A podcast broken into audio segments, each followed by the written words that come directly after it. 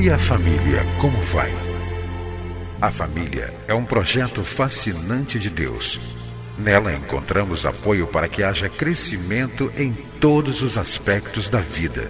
No entanto, para que esse projeto seja bem sucedido, é preciso seguir os padrões do idealizador da família.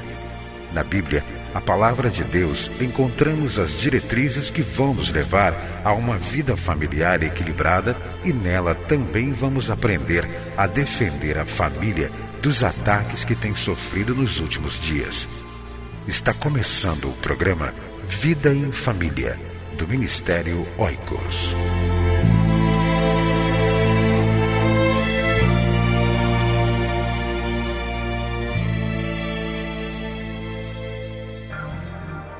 Quer fazer um trabalho dinâmico com casais e famílias da sua igreja? Adquira os livros Dinâmicas de Grupo para Casais e Dinâmicas de Grupo para Casais e Famílias.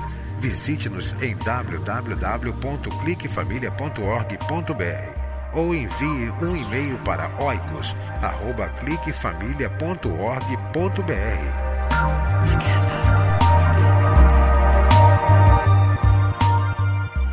Vida em Família, uma revista que vai edificar sua família e seu casamento. Assine já. Vida em Família. Ligue para nós. Ministério Oicos 21 2264 9207 ou nos visite na internet www.cliquefamilia.org.br. Eu louvo a Deus por estar com você mais uma vez e nós temos percebido Deus abrindo portas para a transmissão da mensagem de Deus, Deus abrindo portas para a transmissão do propósito que Ele colocou no nosso coração, que é ajudar as famílias a serem melhores famílias. O Ministério Oicos é um ministério cristão de apoio à família. A palavra oikos quer dizer casa, lar, família, moradia, na língua grega. Então você pode conhecer um pouco mais do nosso ministério. Eu quero pedir a você que você ore por nós, ore pelo ministério. Nós precisamos muito das orações do povo de Deus. Trabalhar com famílias é muito difícil, nós temos a consciência de que nós trabalhamos num campo minado. Então é muito importante que nós é, contemos com as suas orações, com seu apoio espiritual. Quando você lembrar nas suas orações de família, lembre-se do Ministério Oicos e ore por nós. Ore pelo pastor Gilson, ore pela esposa do pastor Gilson, Elizabeth, pela família do pastor Gilson, pelo Ministério Cristão de Apoio à Família, porque foi um ministério que Deus nos deu e desde 1997 eh, estamos procurando fazer a vontade de Deus que é advogar a importância da família e promover o seu fortalecimento. Se você quiser conhecer um pouco mais sobre o ministério, você pode acessar o nosso site www.cliquefamilia.org.br e você vai ter dezenas de artigos para a edificação do seu casamento, para ajudar você enquanto mulher, para ajudar você enquanto homem, enquanto pastor, enquanto solteiro, divorciado ou viúvo. Se você é noivo também, nós temos ali vários artigos que vão ajudar com certeza você a se preparar melhor para o seu casamento. E por falar em casamento, nós temos falado aqui sobre eh, os venenos que matam muitas vezes um casamento. Quando uma pessoa morre, há hábito, né, é, segundo as leis, de se fazer uma necrópsia ou uma autópsia. Então, é muito importante que isso seja feito para verificar a causa da morte daquela pessoa. Se nós fizermos uma autópsia nos casamentos que morreram, nós podemos verificar que muitas vezes esses venenos que nós estamos falando aqui estavam presentes nesses casais que tiveram seus casamentos mortos pelo divórcio. E nós já falamos sobre vários venenos, eu quero recapitular: o veneno do adultério, o veneno da pornografia, o veneno da rotina, o veneno da interferência dos familiares, o veneno da apatia espiritual, o veneno da rotina, da comparação e da competição. Eu quero falar sobre o sétimo veneno que pode matar um casamento. Quem sabe esse veneno esteja presente no seu casamento? É o veneno da crítica. Nós falamos que Zig Ziglar escreveu um livro muito interessante chamado Romance no Casamento ou Namorados para Sempre. E ele diz que existe alguns cânceres, um tipo de cânceres que podem matar um casamento. E um câncer que mata muitas vezes o casamento é a comparação, a competição. E eu estou usando aqui a ideia de um veneno que pode matar um casamento, que é o veneno da crítica. A crítica, esse veneno que está matando muitos casamentos, é ingerido pelos casais quando no diálogo se usa com muita frequência as expressões você, sempre, nunca, sem perceber, os casais estão matando a relação conjugal com acusações e críticas ao cônjuge. Quando nós criticamos, nós apontamos o nosso dedo, estamos dizendo o seguinte: você nunca é, me leva para jantar fora, por exemplo. Esse veneno está presente quando muitas vezes, quando você conversa com seu marido, quando você conversa com a sua esposa, você usa as palavras você.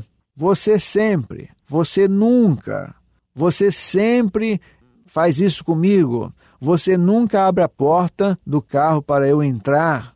Você nunca é cortês comigo. Então, essa é a maneira, muitas vezes, que nós nos dirigimos no nosso casamento para o nosso cônjuge. Isso é muito perigoso e é sinal de que você está criticando o seu marido, você está criticando a sua esposa. Então, qual seria a vacina para esse tipo de veneno que é a crítica? É importante que ao invés de você usar a expressão você, sempre, nunca, procure externar o seu sentimento, procure externar aquilo que vai no seu coração. Então você pode compartilhar os seus sentimentos, as suas vontades, a sua tristeza, os seus ideais, os seus pensamentos de uma outra maneira. Por exemplo, se você diz para o seu esposo, criticando, você nunca me leva para jantar fora, ou você nunca abre a porta do carro para eu entrar, você pode dizer o seguinte, querido, eu fico tão feliz quando você é cortês para comigo. Eu fico tão feliz quando você me convida para fazer um lanche fora. Eu fico tão feliz quando você abre a porta do carro para eu entrar. São maneiras sutis de falar a mesma coisa. Só que você não estará criticando o seu marido.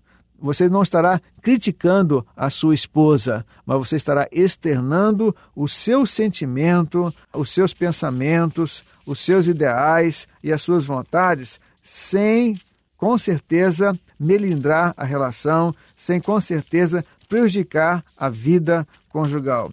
E quando nós criticamos, nós estamos usando uma palavra muitas vezes dura, uma palavra que fere, uma palavra que atinge ah, o emocional da pessoa. Mas é preciso que você use uma palavra branda.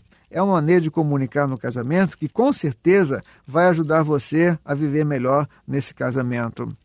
E a palavra branda, diz a palavra de Deus, desvia o furor. Então, procure criticar menos e externar mais os seus sentimentos. Ao invés de usar a expressão você, ou a expressão sempre, ou a expressão nunca, procure externar o seu sentimento e use o primeiro pronome na primeira pessoa. Eu penso, eu sinto, eu fico tão feliz, eu ficaria tão feliz, eu fico triste, eu fico desapontado. É uma maneira de você falar a mesma coisa, mas sem ferir, sem prejudicar o seu casamento, prejudicar a sua relação conjugal. Que Deus abençoe você e que você seja capacitada pelo Espírito Santo de Deus a se comunicar melhor no casamento. E a melhor maneira de se comunicar no casamento jamais é criticar, mas externar o seu sentimento e colocar o seu pensamento para fora sem ofender, sem magoar, sem maltratar com palavras